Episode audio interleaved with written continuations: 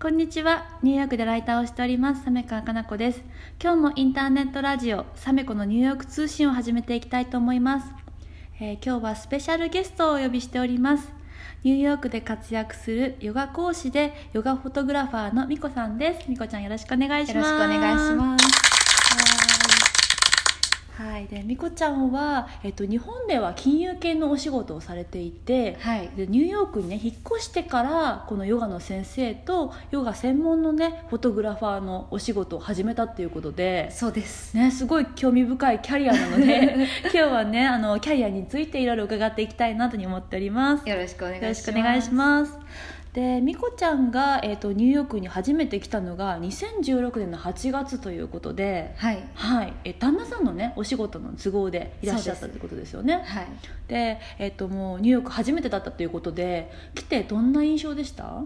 最初はすごく忙しい街だな、素敵な街だなって思ってましたね。うんうんでもね、うん。いろいろね こう過ごしていくうちに専業主婦っていうこともあってちょっとはい暇だなって思ったっていうのをさっきね伺ったんですけれども。そうです。もう仕事を完全に辞めてきちゃったので、うん。もう時間が有り余っていました。うん。じゃあその有り余った時間を そんなふうにね過ごされたんですか、えっ、ともう時間が暇だったので、うん。でヨガのクラスに行くようになって、うん。でそこで日本でも週に1回はヨガやってたんですけれど。あじゃあもともとね好きだったんですね、あそうです。ヨガ好きでした、うん。でこっちに来てヨガを受けて、うん。でニューヨークのヨガがすごく日本と違ったヨガだうん。ったのですごくハマってしまって、うん。でそこから毎日行くようになってへでー1日に2回行ったりだとか。うん、結構行ってましたね。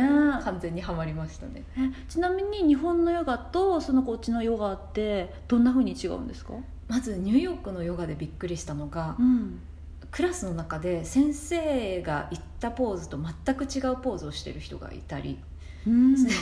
あの人何やってるのかな？うん。先生の言うこと聞かなくていいのかなって最初はびっくりしちゃったんですけれど、うん。先生があのクラスが始まる前にまず「この時間はあなたのための時間だからね。だから、あの私のためにやるんじゃなくて、うん。もうやらないやりたくないポーズは一切やらなくてもいいし、うん。痛みがちょっとでもあるんだったらそのポーズじゃないポーズをとってもいいわよっていうふうにうん。言ってくれるんですね、うん。なので生徒さんたちが自分で判断してうん。全然違うポーズをやっていたり、うん。あとは身体障害者の方がいらっしゃったりだとか、うんうん。本当に日本と違うなっていうふうにうん。最初思いました、じゃあこう日本よりもこう自由度が高いというかねそうですその生徒さんのこう意思でこううんやりたくなかったらやらなくていいし、うん。そんな感じです。へー。クラスが終わってからも「うん。はいあなたちょっとこっち来て」とかって呼ばれて、うん。でさっきこのポーズやってたけどもう一回ちょっとやってくれないっていうふうに先生に言われて、うん。え何かなってびっくりして、うん。でポーズ取ってみてで先生が「ちょっと今から体触るわね」って言って、でアシスタントアシストをしてあの、調整をしてくれるんですね。うん。でそうすると全く違う違った感覚が味わえて、うん。あヨガってこんなに気持ちいいんだこんなに体に効くもんなんだってなんか目が目から鱗が落ちる感じ。うん。じゃあこっち来てからこうヨガの本当の良さというかねね。効果みたいなものを実感されて、そうです。ますますヨガにのめり込んでいきそうですはい。でね、私もねこちらに来てからこううん。ヨガのレッスンいくつか取ったりとか、あとニューヨークの方がこうヨガが一般的というか日常にねうん。結構あるなっていう感じがしていて、そうですね。そう。例えばそのブライアントパークとかセントラルパークだったりとか、うんそういったところで無料のねヨガ教室が開かれたりとかして参加したことあるんですけど私が驚いたのがなんか日本のヨガってどっちかっていうとリラックスというかねそういった効果を体験できるようなねレッスンが多かったなと思うんですけどニューヨークのヨガってすごく筋肉を使うというか。うん。なんかね次の日も筋肉痛で動けなくなるような 結構パワフルなヨガが多いなって感じたんですけど、うん。そのあたりどうなんですか、私もそれは感じました。すごくパワームーブっていうか、うん。コアに効く動きが多いなって思いますね、うん。特にニューヨーカーの人が好きなんあそういうパワフルなヨガを。すごい好きなんだと思う、へー。だから終わってもう汗だくになるようなヨガ、うんホットヨガじゃないのに汗だくでうん。次の日筋肉痛っていうヨガが結構ありますね、あそうなんだ、うん。あとね時間も長い気がしたんですけど。確かに。うん、日本だと大体1時間なのかな、うん。こっちだと1時間15分か1時間半。1時間半って長すぎじゃないですか？長すぎですね。私も途中でクラス終わ終わる前に出てきちゃったことが。ねえ体力持たないですよね。長いですよね、うん。うん。じゃあねそんなねニューヨークと日本のヨガの違いも感じながら、うん。まあ、ヨガにどんどんのめり込んでいきそしてヨガの先生にねなるんでしたっけ、はい。で結局時間もあったんで,、うん。でいろんなヨガスタジオがそのヨガのティーチャートレーニングをやってるんですね。うん。であこんなのあるんだって私それまで全然知らなかったんで。うん。でせっかくだからあの自分の勉強になるから、うんトレーニング受けてみようっていう最初はかなんていうんですか気楽に、うん。う ん気楽に受けました。教えるつもりも全くなかった。あじゃあ最初は全然先生になるつもりなかったんだ、全く。えー。全くなかったです。えでもそれがじゃあ先生になろうと思ったのはどういったきっかけで？うーんもう単純にクラスの中で学んだことがあまりにもよくって、ん。こんなにいいことだったら他の人にもシェアしてあげた方がいいなっていうので、うん。ああの教えてみたいなっていう気持ちが出てきたんですよね、うん。あじゃあそれで先生になろうと。そうですね、うん。うん。やってみようと思いました。そっか。でもね、まあ、異国の土地だしなかなかねその最初の頃はその仕事をするって初めてだと思うし、うん。大変なこともいろいろあったと思うんですけどどうやってそういった新しいキャリアをスタートしていったんですか、まず、うん。お友達を自分のクラスに呼んで、ん。でお友達がお友達を連れてきてくれてっていう感じでクラスをスタート始め、クラスをスタートしましたね。じゃあそれでだんだんだんだんじゃあまたお友達がお友達を呼びって言って増えていって。そうですね。で毎回クラスに大体12人ぐらいうん来てくれるようになって、うん。であの教えないとすぐに教えないと多分忘れちゃうなって思ったので、うん。最初の方は、まあ、月に2回だとか自分で人を集めたりとかして、うん。うんやってましたね。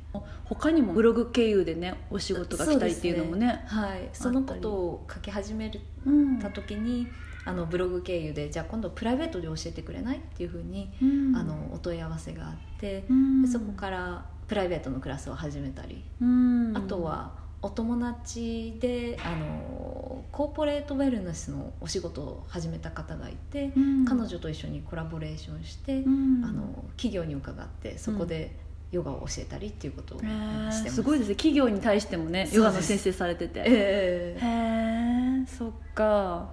あと最近はねヨガのスタジオでもね、はい。働き始めたっていうのは。すそうなんです、うん。今年から。ごい でなんかオーディションがあったっていうのをね。そうなんです。びっくりしました。ねえ。なかなかちょっと狭き門ってことですよね。みんながみんなそのヨガスタジオの先生になれるわけじゃないってことですよね、そうみたいですね、まあまあ、あのヨガスタジオもニューヨークだとコンビニより多いって言われてるんですけど。そんなに？うん、えー。確かに、わブロック一つのブロックにいくつもありますもんね。ヨガスタジオ。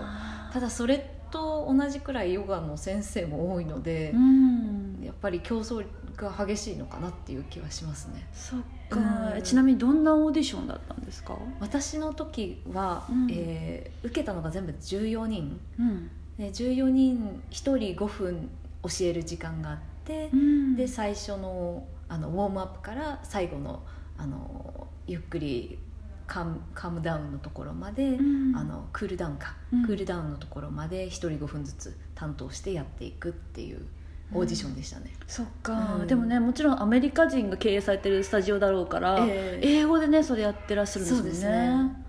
でお客様もうん。アメリカ人、みんなそうですね。英語で。なのでやっぱり言葉あの体のパーツじゃないですか、うん。だから普段使わない英語なんですよね、うん。そのなんていうんですか？